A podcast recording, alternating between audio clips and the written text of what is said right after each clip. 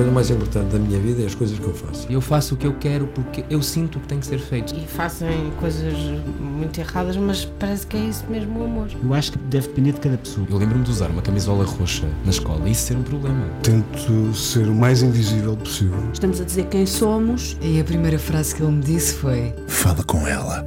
Há sempre uma resposta para todas as questões.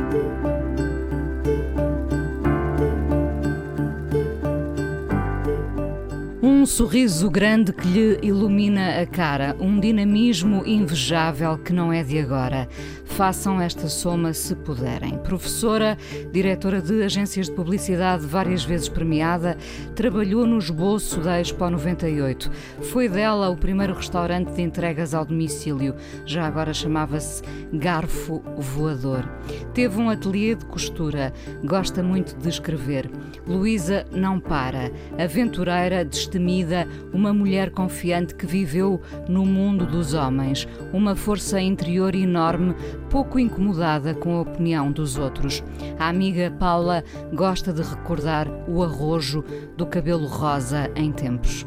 O gosto pela cozinha e pelas receitas de outros tempos também a atirou para a televisão. Já vamos poder falar do livro de receitas da Isalita, onde eu mergulhava em consumês e galantines e coisas que só existiam nessas páginas. O programa de televisão foi livro, já agora no ecrã tenham à vontade quase desconcertante.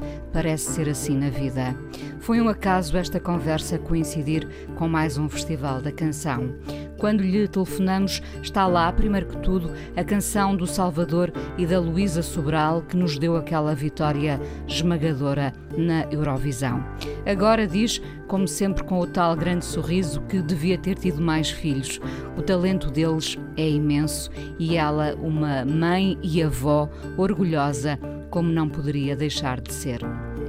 Luísa Vilar, autora do Mesa Luísa, que em livro trouxe receitas e mulheres de todos os tempos, é convidada do Fala com ela hoje na Antena 1.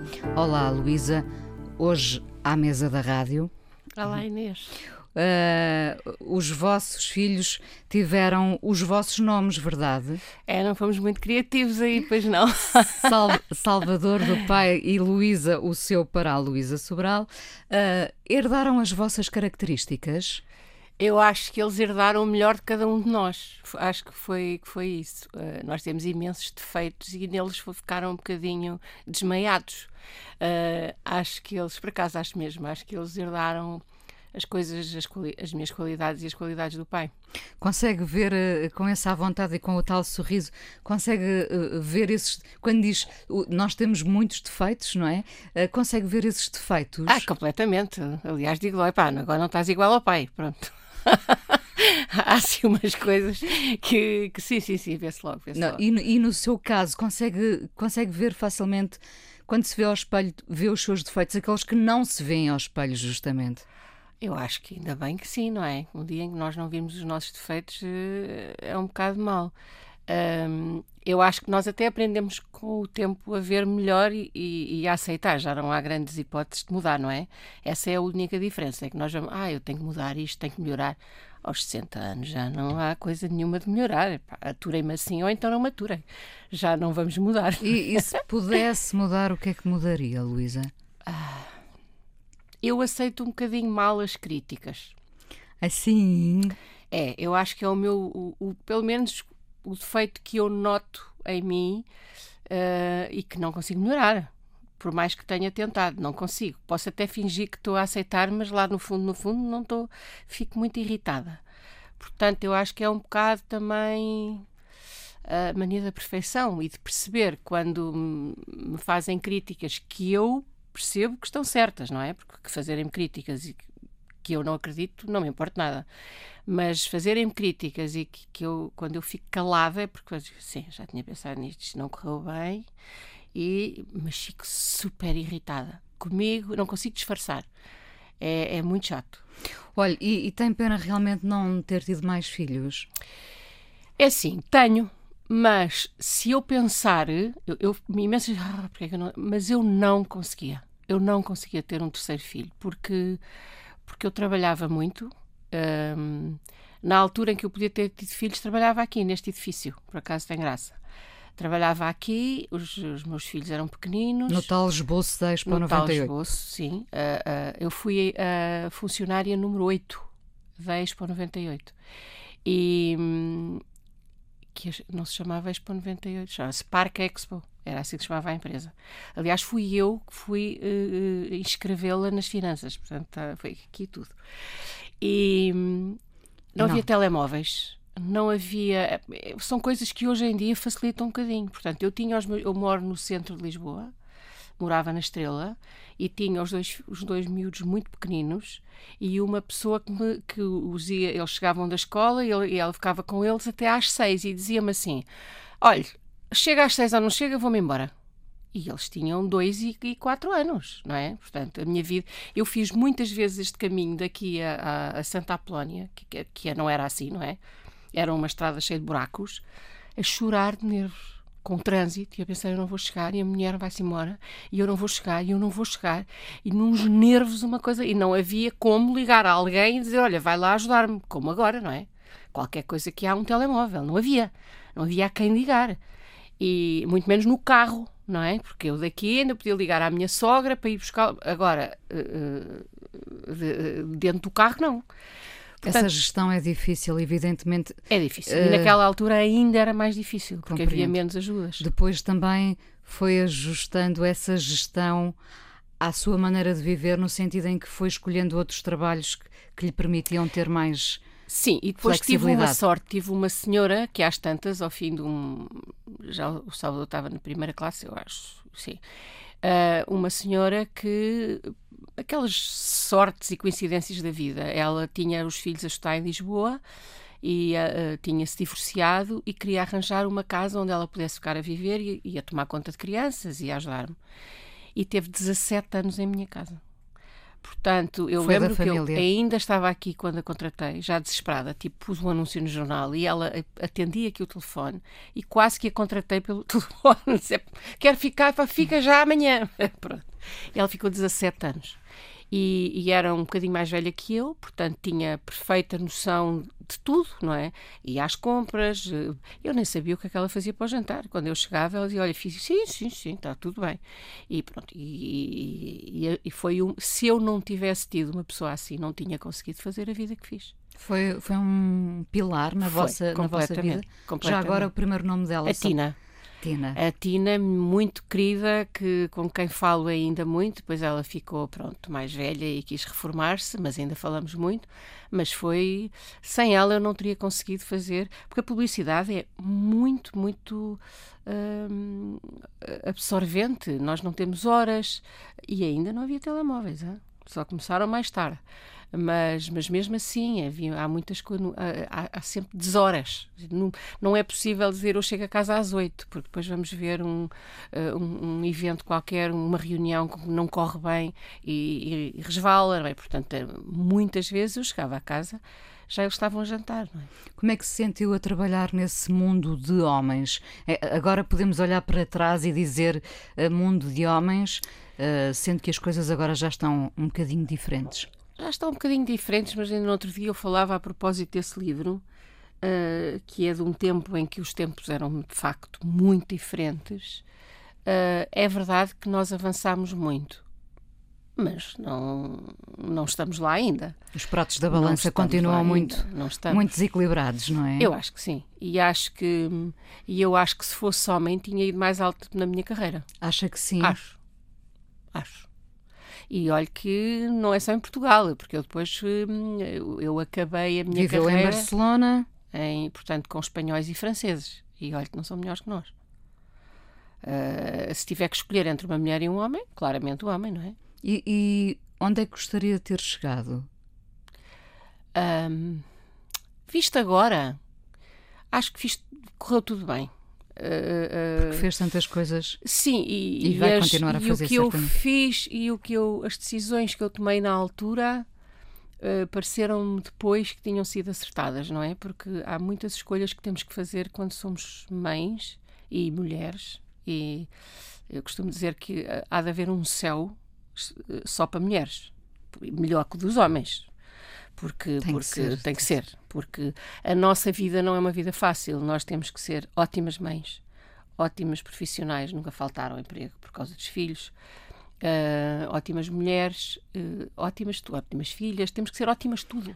O que é exigido às mulheres é sempre muito mais. Muito mais. E sempre cara, cara limpa e simpática, não é? Porque não podemos trazer para o emprego os nossos, uh, as nossas preocupações e vice-versa. Não podemos levar para casa os problemas com os clientes, não é? Portanto, a coisa não é fácil.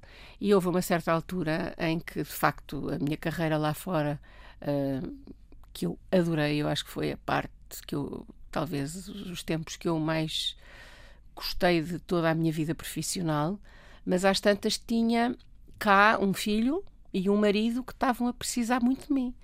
E a coisa não estava a funcionar sem mim. E eu tive que decidir. E também, vamos lá, também não pôr assim as coisas tão românticas, também estava a chegar àquela altura que eu estava a dizer, em que havia ali uma luta de lugares na, na agência internacional. Uh, para já, a agência tinha sido comprada pelos franceses, portanto é logo diferente. Trabalhar com espanhóis é uma coisa, trabalhar com franceses é outra. Trabalhar em Barcelona é uma coisa, trabalhar em Paris é outra. Parecendo que não, não é muito mais longe, mas psicologicamente é muito mais longe. Eu conseguia ir a Barcelona e vir no mesmo dia e em Paris também consigo, mas é muito mais cansativo. E, e havia ali umas guerras de. Enfim, que há sempre nas grandes eh, multinacionais, não é? Sendo que eu era, ponto um, mulher, ponto 2, portuguesa. Portanto, pior não há. Por isso a guerra estava um bocadinho perdida à, à, partida. à partida. E eu achei que não valia muito a pena estar a gastar esforços quando ainda por cima deste lado alguém precisava de mim. Portanto, juntou-se ali uma série de coisas e disse, não, pronto, fico por aqui. Diria que escolheu a família? Sim, diria que escolhi a família, mas mais uma vez não quero armar-me em uh, espetacular. Também do outro lado a coisa não, não era muito sexy.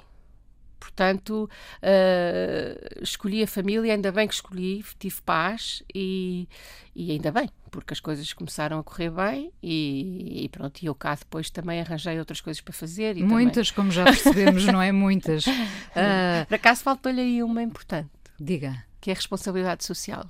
Ah, da Link. Da Link, da mas, Associação mas sei, Link. Mas sei. mas que é uma costela que eu gosto muito. Da solidariedade, sim, sim da ajuda. Um, depois, quando a Luísa, a Luísa uh, Sobral, uh, foi para a Berkeley e o Salvador uh, foi para Barcelona, e como se diz, quando o ninho ficou vazio, como é que geriu isso? Foi aí que eu fui para fora. eu fui para.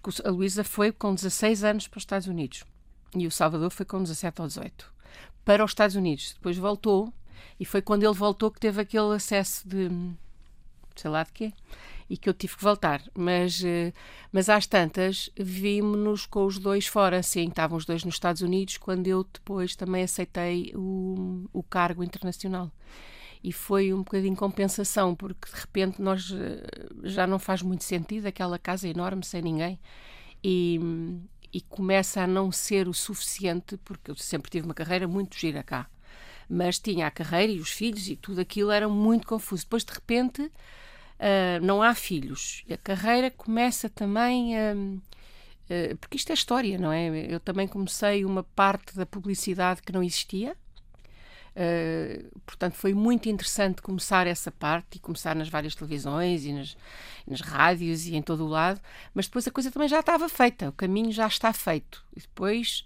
tudo isso também chega. Eu acho que a vida está, é muito bem feita nesse aspecto. Nós começamos a chegar a uma altura em que também já não é muito interessante, porque é todos os dias a mesma coisa, mais do mesmo.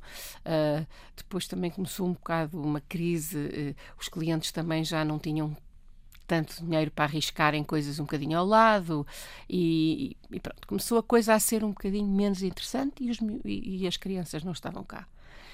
E pronto, e surgiu esta oportunidade de um, um chefe meu que veio cá almoçar e, e perguntou-me porque é que eu estava, porque eu estou sempre, como sempre feliz, não é?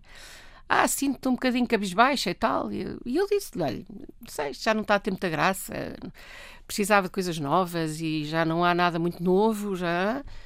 E, e ele chegou a Barcelona e ligou-me de volta e disse: Olha, uh, podes vir cá, que eu tenho aqui uma proposta. E eu fui lá, eles propuseram. e, e tem graça porque eu, a única coisa, eu tinha o pavor de andar de avião. Pavor. E, obviamente, que este lugar era. Implicava essas viagens. Três cidades por mês, não é? Por semana. E, e quando ele me propôs isso, disse: oh, meu Deus, e agora o que é que eu vou fazer? E, e, disse: Olha, posso responder. Tinha que falar com o meu marido também, porque implicava eu ir viver para Barcelona. Ou seja, eu de terça a sexta de segunda à noite, a quinta a, a, sexta de manhã, estava em Barcelona a viver. Portanto, também o meu marido foi querido, porque, mas eu tinha que falar com ele, não podia chegar cá, olha, aceitei um lugar em Barcelona. e o problema não era só Barcelona, porque muitas vezes eu ia para a América do Sul e então aí já ia muito mais tempo. Bom, mas o meu grande problema foi o voar. Como é que eu ia resolver aquilo? E como é que resolveu? Resolvi, eu acho que toda a gente tem esse poder, é um, obrigar-me a Uh, eu, eu lembro-me que o primeiro, a primeira viagem que eu fiz foi ao México, longuíssima, não é? Fui à Televisa. Por acaso fui com o RTP. E também íamos num um grupo e a RTP também ia porque era uma, uma visita aos estúdios da Televisa. Longíssimo, México é longíssimo. E, e eles ofereceram-nos uma coisa na como é que aquilo se chama? Não era iPod? iPod, acho que era. O, iPod, o iPad sim. é o grande, sim, o, iPod o iPod era o pequeno, sim. não é? Um iPod que eu nem sabia o que era, com as novelas todas deles, e eu percebi que podia pôr ali a música toda que eu quisesse. E então o que eu fazia, entrava no avião, punha a música e esquecia-me que estava no avião. Pronto, e às vezes trabalhava, fazia reuniões, preparava reuniões. Portanto, a ideia era nunca olhar para as hospedeiras, para não perceber se elas estavam felizes ou não, e, e, não olhar para nada, estar ali focada numa coisa muito precisa, para não ter tempo de pensar. E no fundo eu acho que percebi que era assim ou não era. E, e eu não podia dizer que não a uma coisa que eu queria muito, porque tinha medo de voar. E a música salvou-a. E a música salvou-me. Sempre se ouviu muita música lá em casa. Eu sei que o seu marido gosta muito de jazz, não é? O meu marido gosta muito de qualquer música. Não tem, não tem barreiras nenhumas. Qualquer nova música ele ouve, pronto, depois pode não gostar, mas ele ouve todo o tipo de música. Uh, e sempre ouviu. Eu acho que foi por isso que os meus filhos às vezes perguntam porque é que eles são músicos. Não é porque eu seja, nem o meu marido seja músico, mas eu acho que, como o Salvador, meu filho, costuma dizer, ele é muito mais músico do que qualquer músico.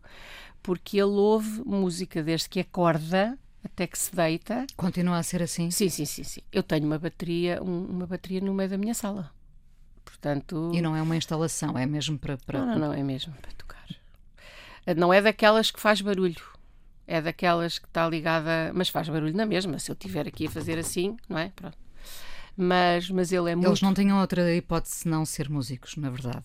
Pois. Ficou eu... contente com isso, com o caminho que eles seguiram? Eu ficaria feliz e sempre lhes disse isso com qualquer coisa que eles fizessem que fossem felizes. Sempre lhes dissemos isso. Jardineiros, pintores, uh, homens das obras, qualquer coisa desde que fossem felizes.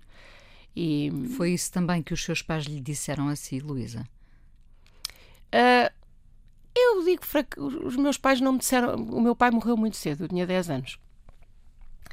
A minha mãe era uma lutadora, era uma mulher guerreira que, que ficou viúva com 38 anos e com seis filhos. Portanto, eu acho que era um bocadinho, pá, façam qualquer coisa.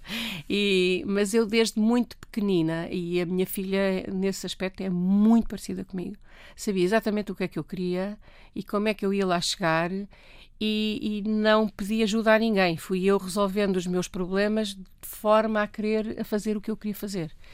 E hum, eu fui com 17 anos para a Espanha aprender espanhol, porque ali em Portugal não se aprendia espanhol, e eu sabia que queria ser intérprete de francês, inglês e espanhol.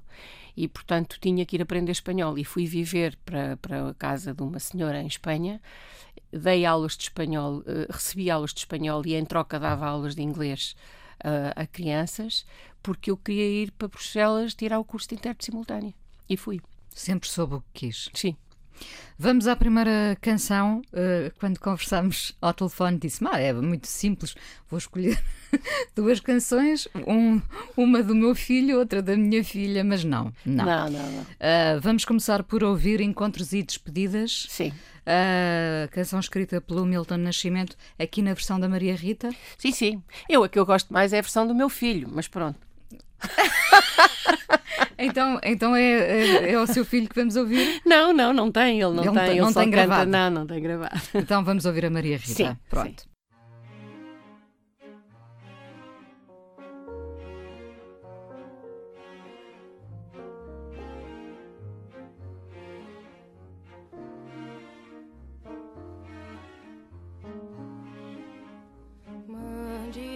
Notícias no mundo de lá, diz quem fica.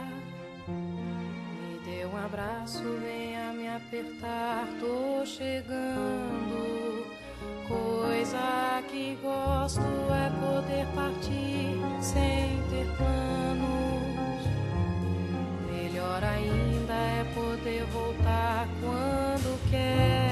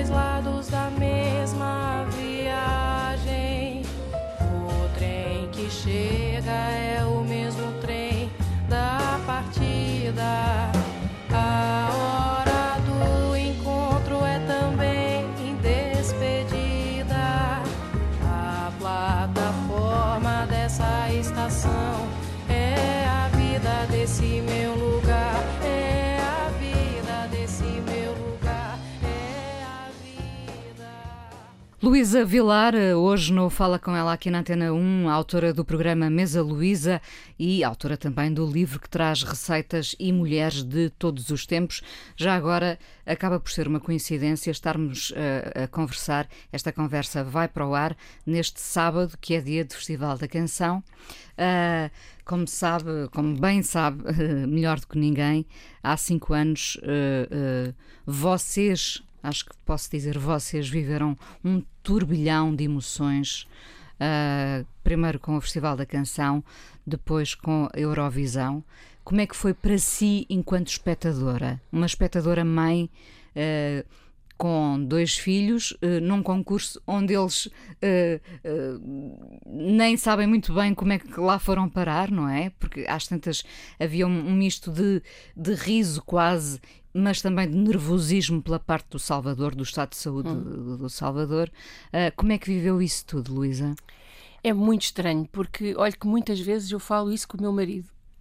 Eu não consigo lembrar-me bem. Aquilo parece que foi um filme, assim, um, uma coisa que passou. Eu acho que nós, para já por isso também, porque ele não estava bem de saúde, não é? Portanto, para nós tudo aquilo foi muito violento, porque nós não sabíamos bem se aquilo era bom ou mau para ele. Um, ao mesmo Ficou, ficaram tempo... nesse dilema. Ficaram... Sim, sim. E, e é difícil. Eu lembro-me que ele, eu acho que foi na final do Coliseu, acho que foi na final, sim, foi na final do Coliseu que ele saiu na véspera de uma operação no hospital. Portanto, quer dizer, nós estávamos muito mais preocupados se ele acabava a música em pé. Até o Coliseu nunca, nunca nos passou pela cabeça que ele ganhasse o festival da canção, sequer.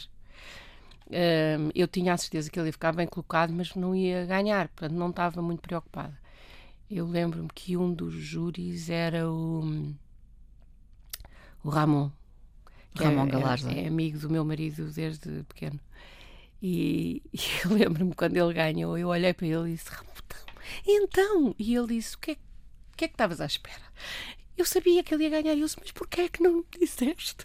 E eu chorava, chorava, e, porque eu achava que ele não ia conseguir ir à Eurovisão, achava que ele não podia, o estado de saúde dele não ia deixar. E foi ali um dilema para nós muito complicado, porque de repente agora todos tinham escolhido o Salvador para ir representar Portugal e ele não podia, porque não tinha como. Ele estava muito mal de saúde e, e foi, sei lá, foram uma data de coisas, depois aquela coisa da roupa, dizer que ele tinha uma coisa dentro da. Houve coisas que hum, para um pai e uma mãe são muito mais importantes do que a Eurovisão e o.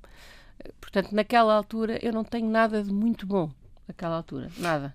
É curioso dizer isso, eh, eh, na verdade coincide, porque quando há uns tempos falei com a Luísa, a Luísa filha, Hum. a Luísa Sobral, ela diz que só há pouco tempo é que falam falam disso eh, com prazer, não é? Porque Sim. na, naquela altura, de facto, houve uma espécie de, não, não direi de blackout, mas eh, eh, É houve- porque, obviamente, que a parte má sobrepõe a parte boa, não é? E, e eu acho que quando o Salvador foi, quando a Luísa o escolheu para ser intérprete, eu acho que foi um bocado também para, para ser uma coisa bonita no meio da, da doença dele e daquela vida terrível que ele tinha na altura e, e para o distrair quase. Portanto, foi aquilo foi. Nós não achámos que aquilo fosse chegar onde chegou. Depois, na Ucrânia, mais uma vez fomos de coração nas mãos, não é? Ahm, eu fui, eu, eu fui até mais numa de babysitter, porque a Luísa estava lá com o meu neto mais velho, que na altura tinha seis ou sete meses. Portanto, ela tinha que ir ensaiar quem- com ele e, tinha que, e eu tinha que ficar com o bebê no, no hotel. Por isso, essa parte também eu não vivi, eu nunca fui sequer lá ao sítio da Eurovisão. Ah, o meu marido é que ia. Eu eu nunca fui, ficava sempre com o bebê. E hum, ao mesmo tempo viveu um filme que, que parecia não ser vosso. é, é exatamente isso. É como se nós estivéssemos a ver ali um filme. Mesmo quando ele ganhou, tudo isto foi assim um bocado estranho. Porque ele ganhou e eu estava no hotel com, com o bebê. Para já, a primeira, a primeira, aquilo tem uma primeira vez, não é? A primeira, ai, como é que se diz? Eliminatória. Eliminatória. Vi em ucraniano, porque não consegui pôr a, RTP Play. Portanto, vi em ucraniano, irritadíssima, porque não conseguia perceber nada do que me estavam a dizer, não é? Pronto, vi, percebi que ele tinha passado. E, e depois eh, uma lata ajudou-me lá a ir buscar RT, Pla- RTP Play, eu tinha o meu iPad, portanto, afinal, já vi na RTP Play. Menos mal, não é? Mas de qualquer forma, estava num quarto de hotel mais pequeno que isto, eh, sozinha com o bebê a dormir. Portanto, não. E depois, no fim, quando percebi que tínhamos ganho, quis ligar ao meu marido para dizer: Uau! Não, os telefones não funcionavam. E portanto, pronto, vou dormir. E pronto, e foi isto. E, Foi portanto, assim a noite de glória tu- dos a seus noite de filhos. glória. Pronto, nem. Não, não se comoveu muito durante esse, esse tempo e depois quando, quando eles chegaram, Eu acho que a primeira vez que eu me comovi foi quando cheguei a Lisboa, no aeroporto. era difícil perante aquela multidão. Nós não tínhamos a noção. Não tínhamos a noção mesmo do que era aquilo. Acho que aí sim, aí comovi-me e percebi o quão, quão. Porque para nós a Eurovisão não tinha já aquele impacto, não é? Já não era uma coisa assim tão importante. E, e pronto, claro que me comovi com, depois com tudo o que disseram deles, mas eu continuo sempre a dizer a mesma coisa quando não se orgulha dos seus, seus filhos terem ganho. O que eu me orgulho mais de tudo não é eles terem ganho a Eurovisão, é a forma como eles estiveram os dois na Eurovisão. Como irmãos, como uh, pessoas educadas e, e discretos e com uma mensagem. com uma mensagem e o que a Luísa fez por ele, porque ele não conseguia fazer e o que, o que ele também recebeu. Enfim, toda essa parte de para mim e para o meu marido foram super importantes, porque nós de repente percebemos, uau, pronto, fizemos o nosso trabalho e eles aqui estão os dois, e eu acho que eles mostraram muito isso, que são duas pessoas muito fortes, mas muito unidas e que estavam ali um para o outro. Eu acho que isso, para mim, foi a mesma, a mesma forma como depois eles chegaram, se portaram com todos, uh, comunicação social, com toda a gente. Eu acho que tudo isso, uh, eles tiveram muito bem, muito bem. Eu, eu, eu não, esperei, não, não podia querer mais do que eles tiveram. Acho que tiveram muito bem. É, é uma mulher de fé, Luísa? Defesadas. Defesadas. Eu acho que são mais defesadas do que de fé. Hum. Uh, falávamos aqui, ironicamente, uh, uh, o Salvador e a Luísa ganharam na Ucrânia, em Kiev, uhum. e cinco anos depois estamos a assistir a este, a este cenário acaba por ser uh, irónico. Precisávamos de um salvador para esta, pois é.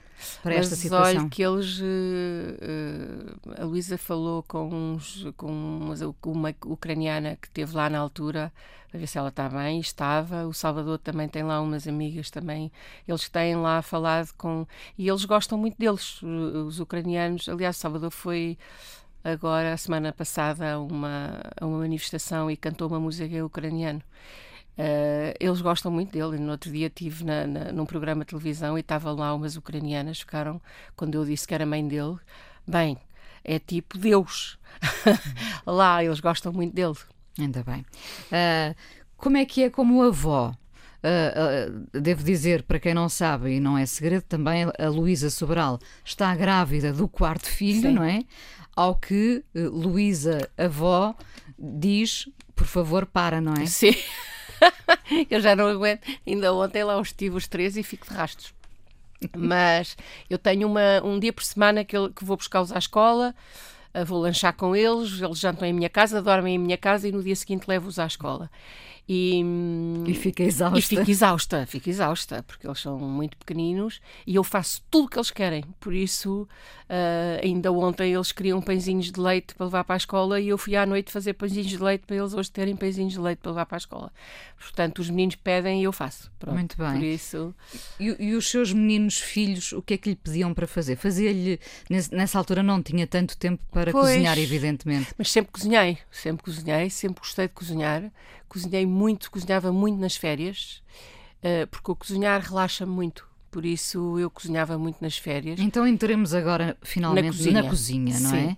Uh, uh, devo dizer que tenho um, um, livro da Isalita que tem mais de 50 anos, que Sim. eu adoro, não é? Ah, também é das minhas. Uh, que eu adoro, capa azul, já, Sim. já bastante riscada, com aquelas ilustrações muito peculiares, onde, onde de facto vi as primeiras receitas de coisas que eu desconhecia, Sim. não é?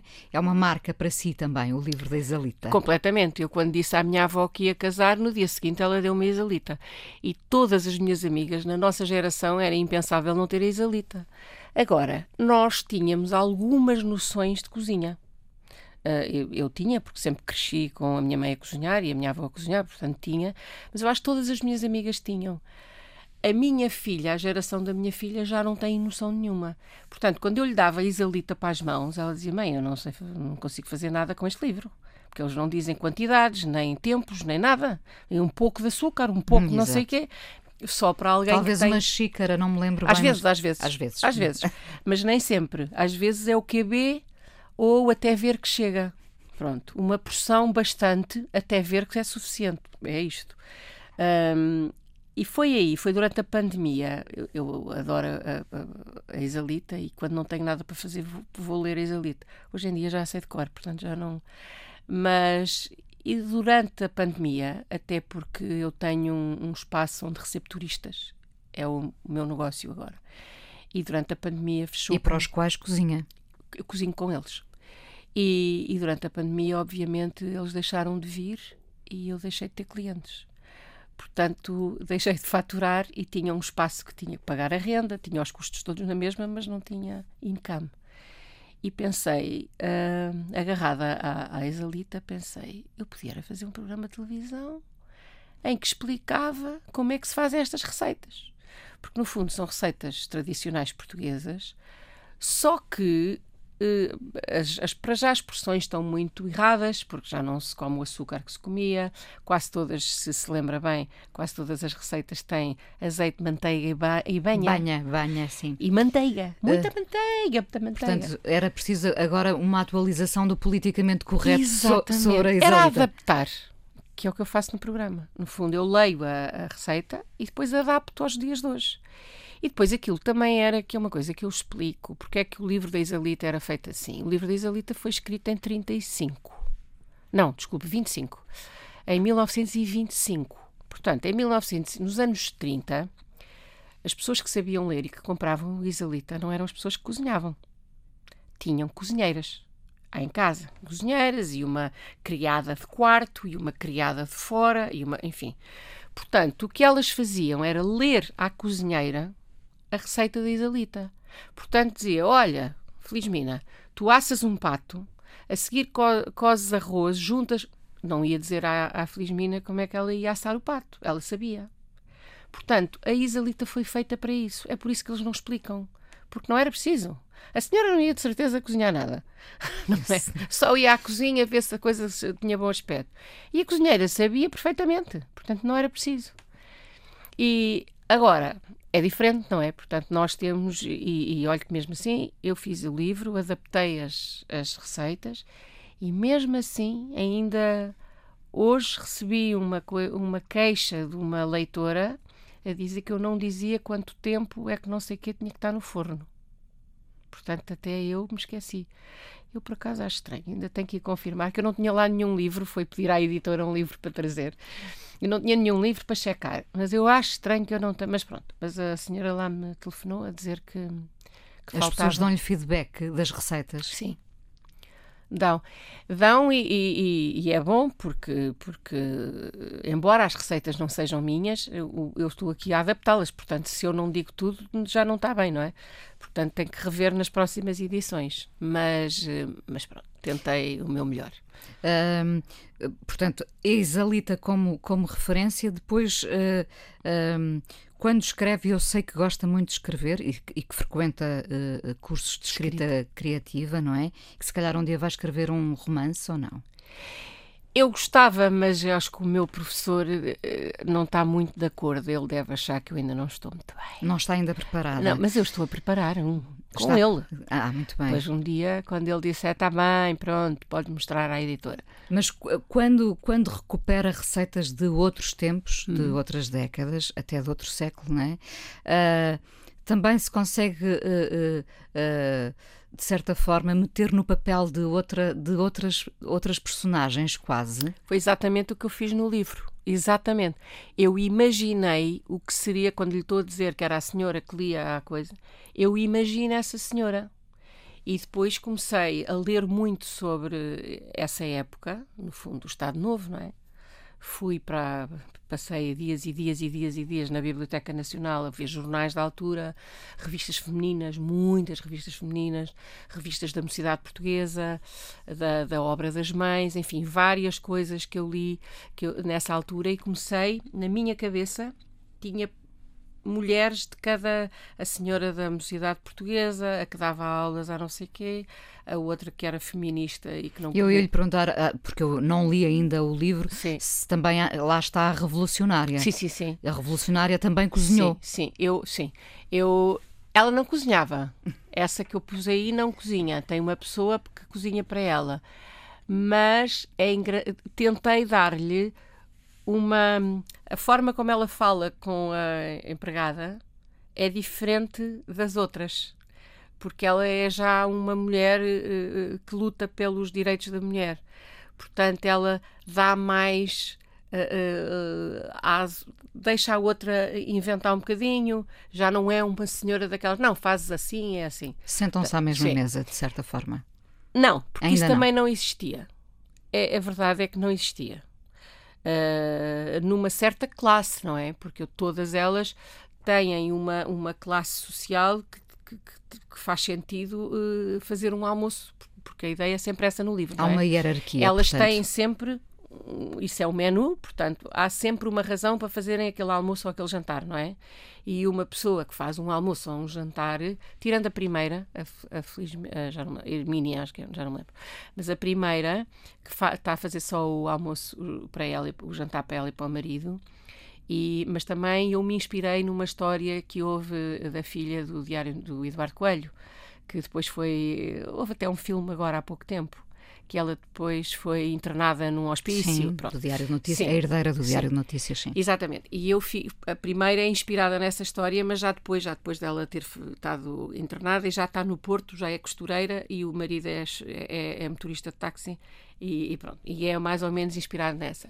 Depois também li muito sobre a Maria Lamas, lá está, as, as feministas da altura, e também me inspirei nela. Depois também me inspirei na na querida uh, Amélia Rei Colasso, não é? Portanto, também fiz uma que era Uh, Ou seja, isto podia, na verdade, ser uma série de televisão. Podia, podia. Olha, Já tinha pensado nisso? Não, mas. Uh... Só pelo que me está a dizer, e eu estou neste momento a folhear o livro, uh, irei ler com atenção, uh, mas dava de facto. Era, podíamos contar a história.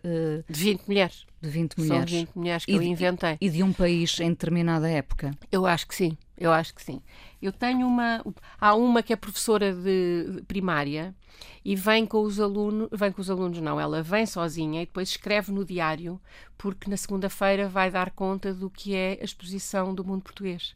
E então ela vem visitar a exposição e no diário ela explica toda a exposição. Portanto, eu também tive a ver cada coisa da exposição e ela explica tudo o que é, o que, é que foi para na segunda-feira contar aos, aos alunos uh, o que é que viu. Portanto, é. Já vamos mergulhar mais um bocadinho neste, neste livro, depois no, no, no podcast. Uh, queria perguntar-lhe para finalizar o que é um dia bom para si, Luísa? Um dia bom. Um dia bom é o que eu estou quando, quando estou com os meus netos, com os meus filhos, a cozinhar, uh, à volta da mesa. Uh, é isso que eu gosto. Eu gosto de estar à volta da mesa, com amigos, com a família, é o que eu gosto. Uh, muito obrigada por ter vindo ao Fala com ela aqui na Antena 1. Vamos ouvir o Sting, não é? O Sting chama-se um, a Practical Arrangement. É, é lindíssima a letra. E eu adoro o Sting. Mas deixe-me só dizer uma, uma coisa. Foi o filme que eu mais, acho que da minha vida, o Fala com ela. Ai, sim. Sim. Também se podia chamar hoje tudo sobre a minha mãe. Pois. Também, também. Exatamente. Obrigada e já Obrigada falamos mais eu. um bocadinho no Obrigada podcast. Obrigada.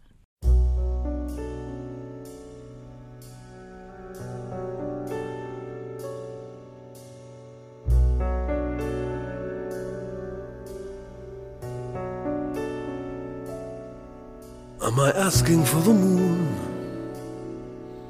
Is it really so implausible?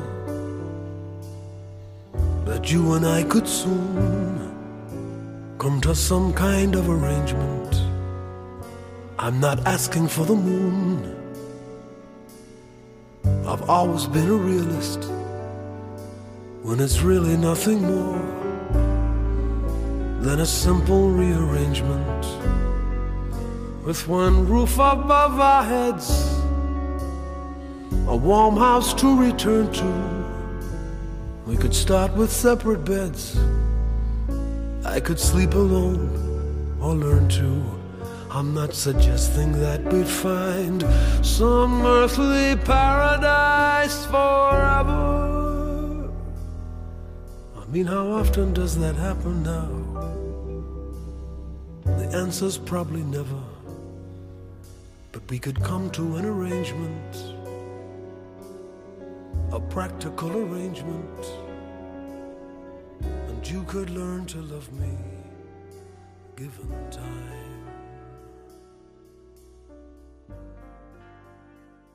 Luísa Vilar, do Mesa Luísa, programa de televisão e livro, hoje no Fala Com Ela, mãe dessa dupla, de duplo talento, Salvador e Luísa Sobral. Uh, esse seu lado e a sua filha falava-me. A minha mãe nunca parou, a minha mãe uh, soube sempre uh, reinventar-se. Falou-me inclusivamente, que muito me espantou, desse, desse momento em que teve um ateliê de costura, não é? E que ela chegou a ir consigo à Itália comprar tecidos. A roupa de, deles da, da Eurovisão foi toda feita por mim. Não sabia. Sim, toda. A do Salvador por razões menos felizes, não é? Porque ele não tinha, não, não conseguia ter roupa que lhe servisse. E, e, mas a, a Luísa, todas A Luísa os... disse que, que, que, chegou a ter vestidos lindíssimos. Fiz vestidos de noiva. Fez vestidos de noiva, justamente. Eu explico porquê. Porque quando o Salvador ficou doente, eu uh, parei toda a minha vida profissional. Porque não era, não estava, não era, não estava a conseguir gerir. Uh, não conseguia uh, estar numa reunião como deve ser e, e, pronto, foi, não consegui. E então saí e tenho uma amiga minha psicóloga, que eu adoro, que é psicóloga na, na, na Estefânia, a Cecília, e, e ela disse-me: tens que arranjar uma coisa com as mãos, tens que ocupar as mãos, porque é a única coisa que te vai uh, entreter. Não vale a pena forçar nada porque não vais ser capaz de te concentrar em nada portanto faz coisas uh, um bocadinho repetitivas, porque é a única coisa que é bom para a cabeça. E eu tinha o espaço onde tenho agora a mesa Luísa, sempre tive, era o meu, era o meu escritório uh, de, de, onde eu fazia responsabilidade social, também a Link. E, e tinha, uma, tinha uma amiga que estava comigo num curso de costura, porque eu sempre gostei de costurar. E fiz um curso de costura, de corte e costura, porque eu não sabia cortar. E, e perguntei, não queres vir para lá? Vamos. E convencemos a professora, de, a nossa professora, a ir lá dar-nos aulas.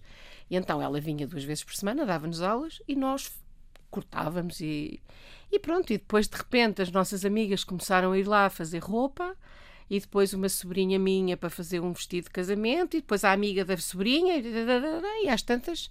E depois fui à Itália com a Luísa, foi espetacular, divertimos-nos imenso, porque ela fala muito bem italiano. E então fomos para ali, para o pé de Milão, comprar uh, tecidos maravilhosos naqueles uh, outlets e, e, pronto, portanto tinha tecidos muito bonitos, por isso as pessoas também iam lá porque eu tinha tecidos bonitos. E, e depois porquê que desistiu? Deixou... Ah, desisti por, por várias razões. Primeiro porque aquilo não paga. Ninguém paga. A costureira não sei como é que elas ganham dinheiro. Uh, uh, eu não pagava sequer a renda com, com, com o dinheiro dos... Só, só para explicar, eu levava 800 euros para fazer um vestido de, de casamento. Eu demorava três meses a fazer um vestido de casamento. Portanto, quer dizer, não, não dá para pagar nem a eletricidade. Portanto, e, e, é assim, e eu não ia empregar pessoas, não é? A minha vida não era ter um ateliê de costura.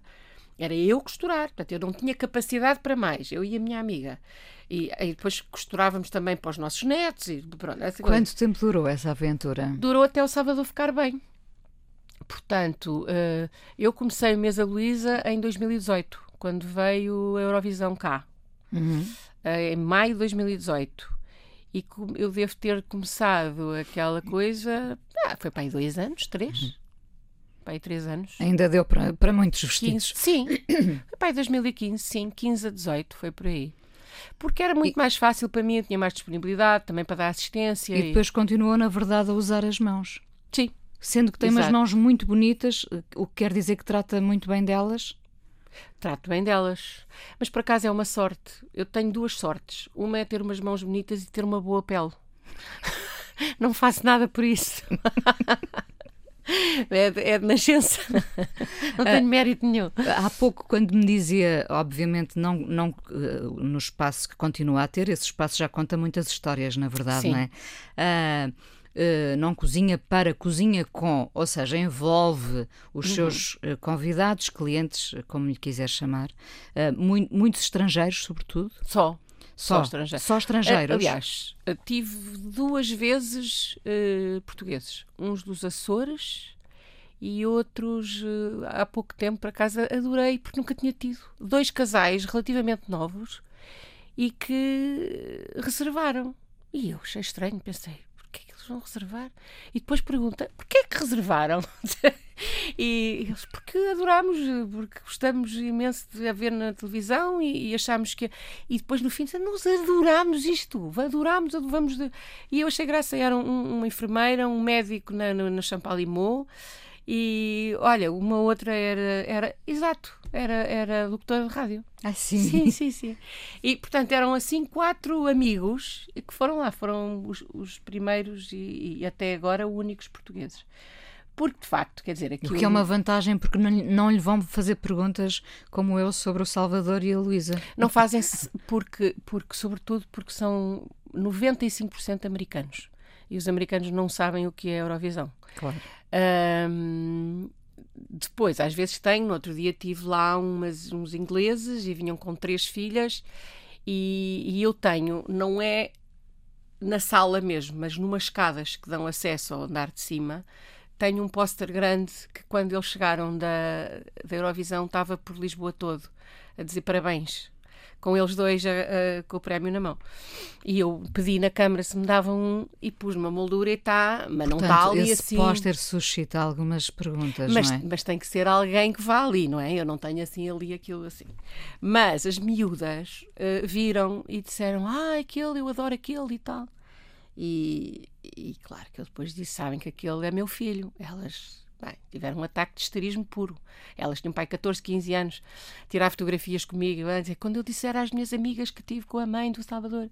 Portanto, aconteceu-me duas ou três vezes. Houve outra vez uma senhora que estava no meio de americanos, teve imensa graça, porque ela começou a olhar para o póster e a dizer eu, ah, eu gosto muito do Salvador e eu continuei a cozinhar como se nada fosse, estava, como, eram para aí oito e ela estava ali e eu disse pois, pois e continuei a cozinhar, não disse nada e ela continuava a explicar aos outros quem é que ele era que era um, um que tinha ganho Eurovisão e eles, ah, Eurovisão, sim, Eurovisão é uma espécie, e elas diziam American Idol mas na Europa e não sei o quê e lá conversava e depois começou a contar coisas da vida dele, não é?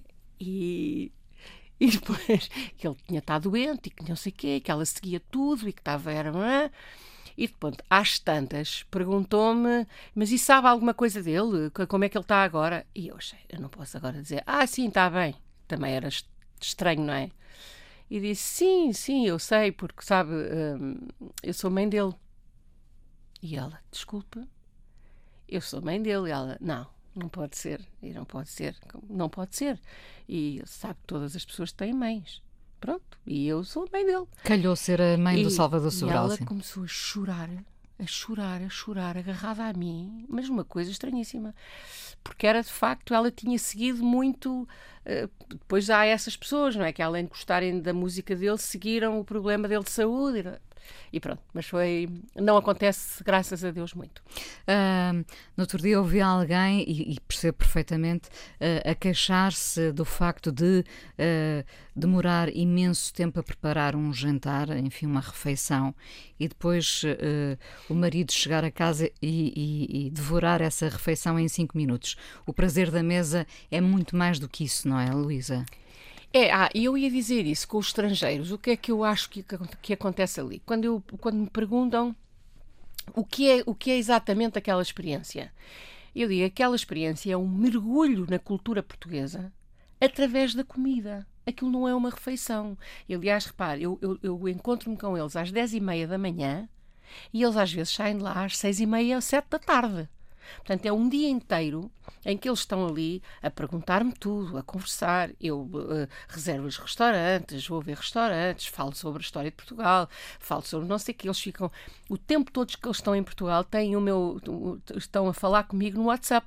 A partir daí, pronto, ah, vou aqui, vou ali. E, e portanto, aquilo não é. Se, se nós dissermos, ah, aquilo é um almoço não, aquilo não. O almoço é por acaso, não é? Portanto, para já, eh, mesmo antes, eu começo por lhe explicar o que é que nós comemos, o que é que não comemos, quais são os nossos hábitos, que temos fritos, que não temos fritos, que comemos sopa, que eles não comem sopa, Pronto, uma série de coisas. Depois vou com eles dar uma volta no mercado, explico-lhes o que é que os legumes que são de cá, que não são de cá, o que é que evoluiu, o que é que nós comemos agora que não comíamos. Depois, o peixe, a carne, tudo isso. Um, e, depois são eles que escolhem. Eu já, fi, eu já, já me aconteceu fazer sete pratos diferentes num, num dia porque são pessoas diferentes que querem. Ah, mas eu gostava mais de, de, de provar aqueles jaquinzinhos. Ah, mas eu queria uh, uh, porco à lentejana. Ok, fazemos um bocadinho disto, um bocadinho disto. Ah, mas eu queria provar uma sopa. Está bem, fazemos sopa. E eu, ah, mas aqueles ovos que me falou, fazemos ovos verdes. E fazemos um bocadinho cada coisa. E pronto, depois comem todos. E é evidente que eles ficam felizes, não é? Porque. Eh, Nunca provam. lhe corre mal? Hum, não. Assim, mal, mal. Tipo que não se possa comer. Acho que nunca. Também nunca fiz assim nada eh, muito estranho. Às vezes invento, porque eles pedem-me coisas que eu não sei fazer. E digo-lhes: olha, eu não sei fazer isso, mas vamos inventar. Ah, é porque uh, lembrei-me, há muitos anos. Uh, era viva ainda, a Filipa Vá com Deus uh, veio ao Fala com ela e disse que nunca se devia experimentar uma receita nova com convidados. Claro. Uh... Mas eu não me importo, que eles cozinham todos pessimamente. Para já eles não sabem como é que seria, não é? Eles não que seria a melhor versão? Claro. Aquilo saiu péssimo, tudo líquido. Ah, olha, é mesmo assim. eles não sabem. E eles têm. Eu saí do pior dos mundos para o melhor dos mundos. Eu trabalhei em marketing e publicidade, que é o pior que há. O cliente nunca está contente. Há sempre alguma coisa que correu mal. Quando a coisa corre muito bem, foi ele, cliente, que foi espetacular. tornou possível. Exato. Quando a coisa corre mal, fomos nós que fizemos tudo mal. Portanto, nós vivemos em stress o tempo inteiro, sempre a querer dar um tiro na cabeça. Pronto. Passei para o oposto, que é eu só tenho pessoas de férias. Eles estão em férias. Estão felizes. Estão felizes. Portanto, eu dou-lhes um pastel de nata queimado e eles acham a melhor coisa que há. É, é- eles, tudo é bom. Diverte-se, tudo é. Luísa. Di- Di- Divirto-me imenso. Depois tenho histórias maravilhosas. Eu até comprei um gravador para quando eles saem e eu estou a arrumar a cozinha, gravar as histórias deles, porque às tantas são tantos que eu me esqueço. E eles têm vidas eh, espetaculares. Portanto, tenho um gravador e vou. Este era o John que fez não sei o quê. nananana, que um dia, se eu quiser, vou lá buscar eh, coisas para escrever, não é? Também para um livro. Exato, Também. exato. Ah, para terminar, qual é. Consegue eleger um prato, um daqueles que escolheria para o seu último dia, De para a sua última refeição? Os, os americanos perguntam-me imenso isso. Se fosse morrer amanhã, o que é que pedia? E eu vou dizer, vai ser terrível o que eu vou dizer, mas é verdade. Bifes panados com esparguete. Porque é uma memória de infância ou não? Deve ser, porque todos os meus irmãos adoram. Portanto, deve ser. Eu, quando vou a um restaurante e- ótimo e peço bifes panados com massa, o meu marido fica chocado. Eu não acredito que venho para o restaurante e tu comes bifes panados. Mas é para mim um bom. eh, é- eles chamam parmigiano, Comfort- não ah, é? parmigiano, sim, Parmigiano, co- eh, vitello parmigiano. Assim fininhos, compridinhos, grandes, com uma massa. Pode ser só al burro. Sou feliz. Muito bem. Luísa, foi um prazer enorme tê-la aqui também. no Fala Com Ela. Muito Obrigada. obrigada. Muito obrigada. A coisa mais importante da minha vida é as coisas que eu faço. Eu faço o que eu quero porque eu sinto que tem que ser feito. E fazem coisas muito erradas, mas parece que é isso mesmo o amor. Eu acho que deve depender de cada pessoa. Eu lembro-me de usar uma camisola roxa na escola e isso ser um problema. Tento ser o mais invisível possível. Estamos a dizer quem somos. E a primeira frase que ele me disse foi: Fala com ela. Há sempre uma resposta para todas as questões.